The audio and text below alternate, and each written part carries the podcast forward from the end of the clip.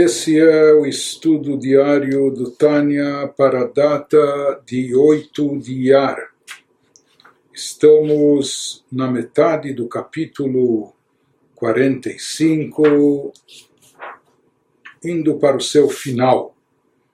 Nesse capítulo, o Alter estava nos explicando mais um sentimento que pode acompanhar Torá e Mitzvot, além do amor e do temor, que nós vimos que são, vimos que são necessários, indispensáveis, mas às vezes a pessoa tem dificuldade de despertar o amor e temor de uma forma manifesta, de uma forma revelada no seu íntimo. Então ele nos trouxe aqui o atributo de Yaakov, que é compaixão, ele estava nos explicando como e por que despertar compaixão pela sua própria alma, como nós vimos na sessão anterior, e que essa compaixão, quando a pessoa se encher de compaixão, de piedade pela sua alma, pela sua espiritualidade, ele nos explicou, considerando de onde ela veio, onde ela chegou, e se a pessoa cometeu transgressões, e como ele carregou e arrastou junto consigo a Shekhinah, a própria presença divina, a divindade, a centelha divina presente dentro de si no campo da impureza.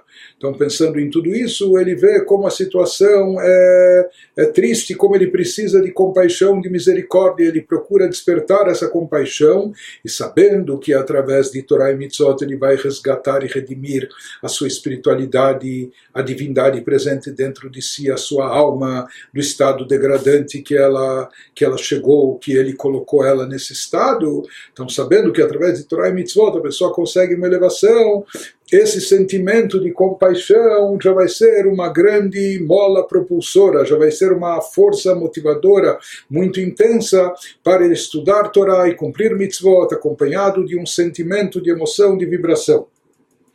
Prossegue o Alter e nos diz que esse conceito, nós falamos que nós herdamos, nos vem da alma sagrada do terceiro patriarca de Yaakov Avinu, que ele personificou o atributo de Tiferet, de Rahamim, de compaixão aqui na sua atuação no mundo e herdou isso para todos nós. E Yaakov Avinu nós encontramos na Torá onde encontramos uma alusão a esse conceito místico esotérico na parte na parte revelada da Torá, na Torá escrita.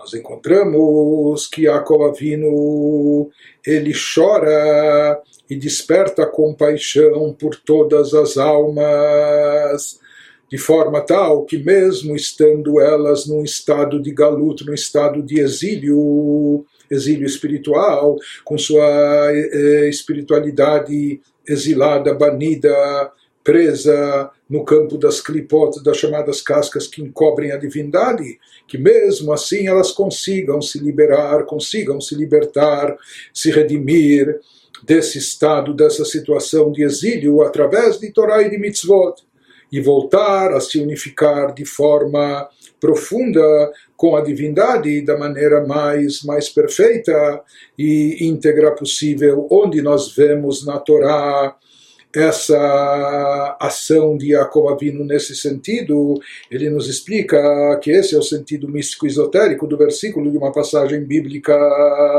que consta na Torá em Parshat Vayetzei, וזהו שאמר הכתוב, וישק יעקב לרחל, ויישא את קולו, ויבק. esse é o significado místico do versículo na Torá em Gênesis 29, 11, que nos conta que Yaakov beijou Rachel, aquela que iria se tornar sua esposa, levantou sua voz e chorou. Quando ele se encontra com Rachel, Assim, assim nos conta o versículo, Jacob beijou Rachel, quando ele se encontra pela primeira, primeira vez com ela, era sua prima. Né? Beijou Rachel, levantou sua voz e chorou. Então, em primeiro lugar, é, nós temos uma mente. Enfim, o mundo nos conduz a pensar, de a interpretar as coisas como nós interpretamos. Mas aqui, quando nós falamos dos patriarcas e daquilo que nos relata a Torá, então alguns diriam que foi amor à primeira vista. Então, aqui, mesmo antes de, de conversar com ela ou saber quem era, já beijou. Então, tudo aqui não é apenas o que pode parecer na, na fantasia engenhosa das nossas mentes, às vezes um pouco desvirtuadas por tudo que a gente vê e é condicionado no mundo que a gente vive. É? Então, aqui nós temos que enfatizar aquilo que é trazido nos livros sagrados, que todos os atos dos nossos patriarcas sagrados mais ainda aquilo que é relatado na Torá, porque na Torá não se conta cada passo que eles deram, mas aquilo que Deus escolheu relatar na Torá e fazer constar na Torá cada uma das ações, dos atos, dos passos dos nossos patriarcas são assuntos de extrema espiritualidade imbuídos de, de, de coisas espirituais muito elevadas. Uma vez que tanto os patriarcas como as matriarcas eram pessoas extremamente espiritualizadas, eram pessoas muito elevadas, que estavam aqui, almas muito especiais sagradas, que estavam aqui num corpo físico, no mundo material, porém eram almas poderosíssimas e que tinham uma atuação espiritual muito elevada. Por isso se fala que mesmo nas suas andanças aqui pelo mundo físico e terrestre, mesmo nos atos físicos que eles realizavam, haviam aspectos espirituais muito elevados envolvidos por trás de tudo, por cada passo que eles davam, por cada atitude que eles tomavam. E na realidade, através das suas ações aqui embaixo no campo físico e terrestre, com isso eles desencadeavam e produziam efeitos cósmicos especiais elevados em todos os planos espirituais ações dos nossos antepassados aqui. Sim, o Zohar explica várias coisas que pareciam triviais, banais, porém o Zohar explica os efeitos transcendentais, cósmicos, espirituais em todas as dimensões que eram realizados através das ações dos nossos antepassados antes mesmo da entrega da Torá. Isso demonstra a elevação, poder espiritual elevadíssimo das suas almas. Portanto, eles realizavam esse efeito espiritual através das suas ações e seus atos, e isso não só naquele momento, naquele instante, mas eram atos que tinham um impacto espiritual por todas as gerações, por isso de fato nós conhecemos o dito dos nossos sábios, que Maase Avot Siman Labanim, que tudo aquilo que aconteceu com os nossos patriarcas, isso é um sinal, indício dos rumos que, que vão tomar os filhos, todos nós, os descendentes, porque os atos deles impactaram a todos nós, assim como nós falamos, e já vimos no Tânia que nós herdamos características espirituais essenciais dos nossos patriarcas, isso está presente dentro de nós. Passados mais de 3.300 anos, isso está presente dentro de nós, com toda a intensidade, graças àquilo que produziram, graças àquilo que produziram os nossos patriarcas, nossos antepassados. Por isso, também, quando nós interpretamos e analisamos esse versículo, Yaakov beijou Rachel, levantou sua voz e chorou. Nós também temos que interpretar com todo o devido cuidado e levando em consideração tudo que está envolvido aqui e qual o conteúdo profundo que há por trás dessa ideia e qual é o aspecto espiritual envolvido, alcançado e realizado através desse ato. Então, ele nos fala, quando nós dizemos aqui Yaakov, Yaakov, lembrando, ele personifica o atributo de Tiferet, o atributo de misericórdia, de misericórdia divina. Rachel, conforme os, os livros de Kabbalah, ela representa aqui Knesset Israel, a comunidade de Israel, as almas de Israel. Aqui Yaakov se encontra com Rachel e a primeira coisa, Yaakov beijou Rachel. Passuco, o versículo nos fala que Yaakov beijou Rachel, levantou sua voz e chorou. Três coisas nos fala o versículo. Então ele nos diz que aqui o choro, baseado nos escritos da Kabbalah, conforme a interpretação do Zohar, etc., o que representa, qual era o motivo do choro, qual era o motivo ou qual era o objetivo Sobre o motivo do choro, o Midrash nos dá, nos dá explicações que não vamos entrar agora, mas qual o objetivo do choro de acordo com Zohar, de acordo com os escritos cabalísticos? Por que, que Yaakov chora naquele momento? Por que, que Yaakov chora e pranteia por Rachel? Se fala que, na verdade, Yaakov, com o seu atributo que era o de compaixão, que nós estamos explicando nesse capítulo, ele estava, ao se encontrar com Rachel, mãe, matriarca, mãe de Israel, das almas de Israel, ele estava ocupado, entretido naquele instante em despertar compaixão, misericórdia, piedade por todas as almas da comunidade de Israel, de Knesset Israel, que é o conceito místico da comunidade, do, do agrupamento das almas de Israel. Como a gente falou que Rachel e Knesset Israel mekor kol neshamot, ויעקב במידתו העליונה שהיא מידת הרחמים שבאצילות הוא המעורר רחמים רבים עליה pois Rachel representa a energia espiritual que o Zohar denomina Knesset Israel essa energia espiritual, aquele nível onde se encontram depositadas todas as almas de Israel, a fonte de todas as almas, como a gente já falou sobre isso no capítulo 32, Lev. Yaakov, por sua vez, em seu paradigmático atributo supremo, o que, que ele representa, o que, que, ele, o que, que ele personifica, ele é um reflexo da energia divina, da compaixão. Yaakov Avinu, estando aqui nesse mundo, ele personificava o atributo de Tiferet, aquilo que envolve Rahamim, compaixão, e esse nível, quando nós falamos que ele personificava a Sefirah divina, o atributo divino, se fala do atributo divino da compaixão no mundo de Atzilut, mundo elevadíssimo de Atzilut, seja a Midata Tiferet de Atzilut, o atributo de Tiferet, eh, do mundo dos atributos divinos, isso, está, isso estava personificado na alma e na atuação de Jacob Avino, então, Jacob vindo quando se encontra com Rachel, Rachel representa a fonte das almas de Israel, a mãe de Israel, mas não só a mãe da nação judaica, porque ela não era a única mãe matriarca, haviam eh, só na geração dela outras três matriarcas também. Mas de qualquer forma, cabalisticamente ela representa não só a mãe de Israel, mas a fonte, de acordo com Zohar, a fonte das almas de Israel, onde elas se encontram depositadas. Yaakov, quando se encontra com Rachel, ele chora, o que significa que ele chora? Que ele se empenha em despertar compaixão e misericórdia, porque ele, Yaakov, representa compaixão. Rachel representa as almas de Israel. Então ele chora com Rachel sobre Rachel, procurando despertar compaixão sobre as almas de Israel. Jacob, Bemidato Elionash, Bemidat Arhamim Shvatzilut, Umeorer Rachamim Rabi Alea. Porém, o versículo nos fala não apenas que ele chora, mas também Vaisa et Koló.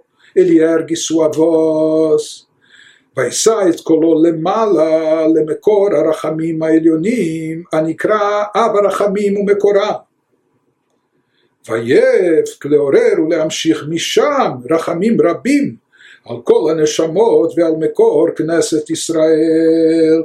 יעקב, ele não só que desperta compaixão nesse ato, através nesse momento, não só que ele desperta compaixão, mas desperta grande compaixão por ela, por ela não só por Rachel, mas pela fonte das almas de toda a comunidade de Israel. E mais do que isso, mesmo que Yaakov já personifica a compaixão. E que compaixão? Aquilo que é originário do grau elevadíssimo de Tiferet, da Sefirot de Atzilut, do mundo da emanação. Mas Jacob não se contenta com isso, ele ergue a sua voz, levantou sua voz. Cabalisticamente, o que, que isso significa? Ele desperta grande compaixão, levantou sua voz para o alto, para a fonte da compaixão suprema, que é chamada Pai de toda compaixão, Abrahamim, isto é sua fonte. Yaakov quer atrair e despertar muita compaixão sobre as almas de Israel. Por isso, por mais que ele já é portador, ele já personifica o atributo de Tiferet de compaixão aqui, e Tiferet de Atzilut, daquele grau máximo de Tiferet nesses quatro mundos. Atzilut, o mundo da emanação, é o mais elevado de todos, onde lá Deus está perfeitamente unificado com os atributos uh, divinos que lá atuam, também o atributo da compaixão. Mas Yaakov, Avino, diz o Zor, ele procura ele, quando se fala que ele levantou sua voz, significa que ele procurou, ele buscou naquele instante um grau de compaixão ainda mais elevado do que aquele que ele representava, aquele que ele conduzia, que ele personificava e, portanto, poderia alimentar todos com essa compaixão. Ele buscou a fonte das compaixões, Avarachamim, aquilo que está transcendental acima de Atzilut, acima até dos mundos espirituais, a compaixão divina que está embutida na própria essência da divindade. Isso significa que ele buscou aqui a compaixão extrema, máxima. Isso significa que ele ergueu sua voz, ele procurou se erguer acima do próprio nível que ele se encontrava. Como nós falamos, ele personificava o atributo de compaixão de Atzilut, que por si só já é o máximo dentro do plano universal dos universos espirituais. Mas Yaakov não se contenta com isso, ele procura quando ele se fala que ele ergueu sua voz, elevou sua voz, ele procura se elevar para aquele nível não só que expressa, retransmite compaixão, mas aquele nível que é a fonte original de toda a compaixão, a grande compaixão, Rahamim Rabim, que de lá se atraia, ou seja, que as almas de Israel possam ter acesso, estar vinculadas a esse nível e atrair compaixão máxima da fonte da compaixão, não só da compaixão de Atzilut, que por si só já é uma coisa elevadíssima, mas um Rahamim, uma compaixão, piedade, misericórdia, misericórdia mais elevada ainda, conforme eles vêm daquele nível, essa diferença na Kabbalah, quando se fala Avarahaman ou Avarahamim, a fonte de todas as compaixões. Né? Isso, esse nível que está incrustado na, na, na essência divina. E por que ele se empenha tanto com isso? Por que ele está tão ocupado com isso? fala, eh, nós já vamos ver, ele chorou para despertar e subsequentemente atrair de lá, onde ele ergueu sua voz, ou seja, onde ele se superou e transcendeu o próprio nível para se levar a um nível mais, mais alto ainda, atrair de lá grande compaixão sobre todas as almas e sobre a fonte delas, Knesset Israel, porque ele se empenha tanto nesse sentido, Lehalotan, Migalutan, Uleachdan, Beichud Elion, Oren Sof Baruchu, a fim de elevar as almas de seu exílio e fundi-las e uni-las no alto com a abençoada luz infinita. Sabido que de todos os patriarcas, talvez Yaakov Avinu, aquele que mais está envolvido na sua própria vida e trajetória com o conceito de exílio, e ele morre, falece no exílio em Mitzrayim, no Egito, e ele submete o seu filho Yosef a juramento que não deixe os seus restos mortais, que vai enterrá-lo na Terra Santa, mas Jacob viveu boa parte da vida dele no exílio. E talvez Yaakov, mais do que os outros patriarcas, ele personifique e represente a vida de Knesset Israel, do povo de Israel no exílio. E é sabido que dois terços da história judaica transcorrem no exílio, não na terra de Israel, sem Estado de Israel, sem Estado soberano. Então, boa parte, milênios da nossa história ocorrem no exílio, e exílio significa perseguições, opressões, antissemitismo, dificuldades, impureza, afastamento de espiritualidade, ausência de Beit HaMikdash, não possibilidade de cumprir inúmeras centenas de mitzvot, etc. Então, não é só o exílio, significa não só um estado de dificuldade em termos físicos e materiais, mas também em termos espirituais, em termos de de, espiritualidade e de divindade. E aqui Yaakov está nesse momento, nesse momento chave, quando ele se encontra com Rachel, ele está procurando obter e atrair energia para o povo de Israel em todas as gerações, em toda a sua história. Ele está procurando abrir conexões, conectar, abrir, eh, possibilitar um vínculo do povo de Israel com níveis de compaixão transcendental. É? com esses níveis que estão até acima de Atzilut, por isso ele se empenha nisso, e por isso ele chora nesse encontro com Rachel, e por isso ele ergue também a sua voz. Por quê? Porque nesse instante dramático, nesse instante decisivo, ele está buscando preservar a espiritualidade do povo de Israel em todos os momentos da sua história, e particularmente e acentuadamente nos momentos de galut, nos momentos de exílio, com todas as dificuldades que ele traz, não só no plano físico, como dissemos, mas também ou essencialmente no plano espiritual.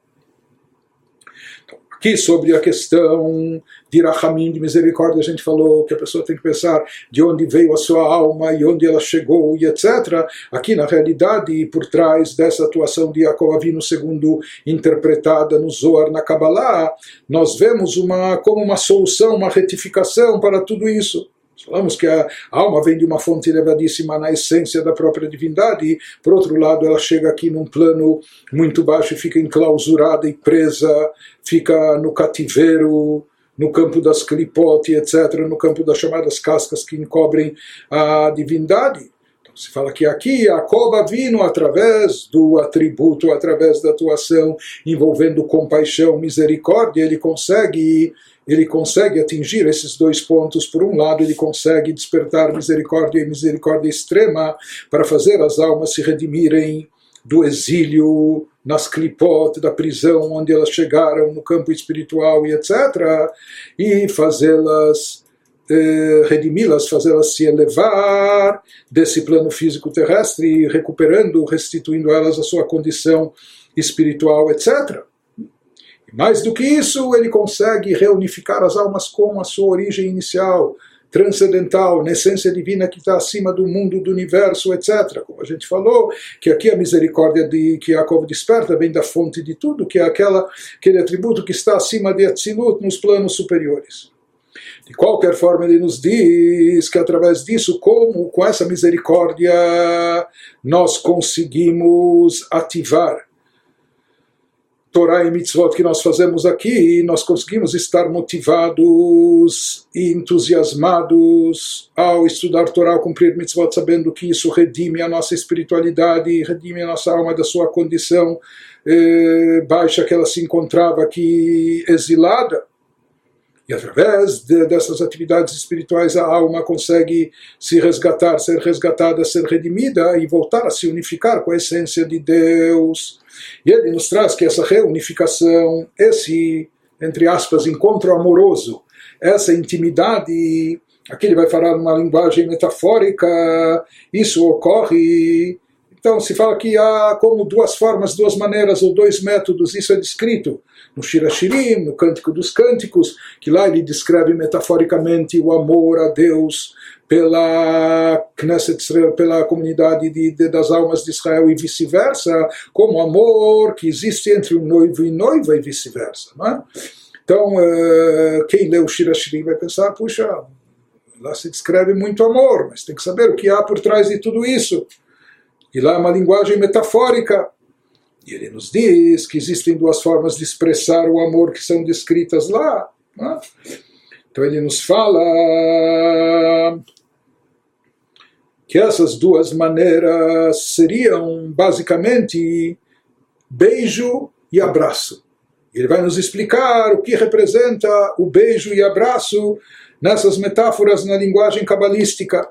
בבחינת נשיקין שהיא התדבקות רוחה ברוחה, כמו שכתוב ישקני מנשיקות פיהו, דהיינו התקשרות דיבור האדם בדבר השם זו הלכה, וכן מחשבה במחשבה.